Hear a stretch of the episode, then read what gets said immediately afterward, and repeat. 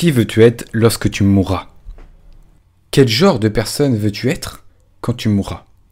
Quand je pense au genre de personne que je vais être à ma mort, la question qui me presse le plus est la suivante. Ai-je fait de mon mieux? Pour moi, cela signifie deux choses. Premièrement, compte tenu de mes forces et de mes faiblesses actuelles, de mes connaissances et de mes compétences, et de mes ressources internes et externes, est-ce que je me considère en ce moment comme le meilleur être humain que je puisse être? Deuxièmement, est-ce que je fais la meilleure contribution que je suis capable de faire au monde et à ma vie? Ces deux questions m'ont aidé à gérer l'énigme de la mortalité. Elle explique la possibilité que je puisse mourir à tout moment et le fait qu'une grande partie de la vie est hors de mon contrôle. Je sens que je peux mourir en paix avec moi-même si je peux répondre à ces deux questions. Chaque fois que ma vie atteint le point où je ne peux pas répondre honnêtement oui à ces deux questions, je sais que je ne suis pas sur la bonne voie.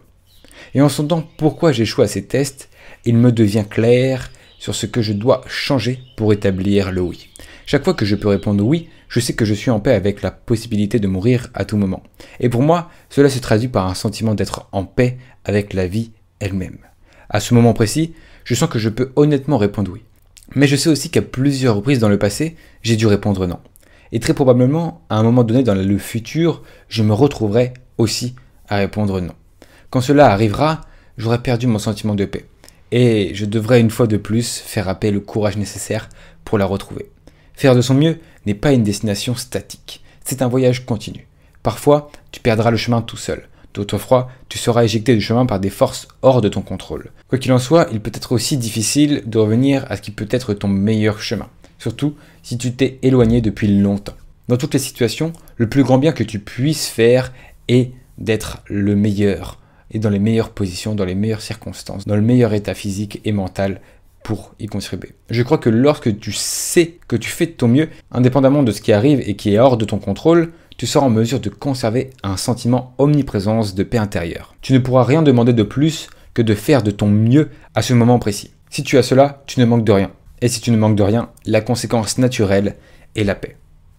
C'était une courte vidéo, toujours tirée de Steve Pavlina, qui permet de mettre le là sur deux questions.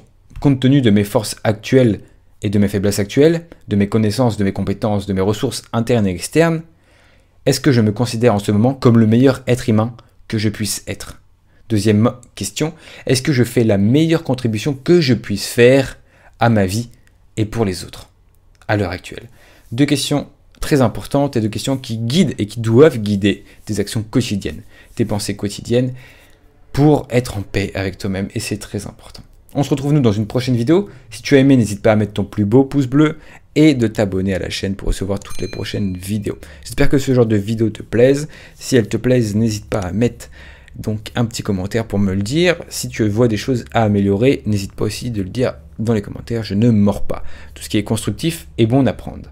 Si tu veux aller plus loin, bien entendu, avec moi dans les formations, où ils sont plus travaillés, il y a des choses plus travaillées, où il y a un cadre réel que j'ai créé, tu peux aller voir dans la description, il y a des liens qui t'emmènent vers mes différentes formations, et j'en serais très heureux que tu y viennes participer à l'une d'entre elles.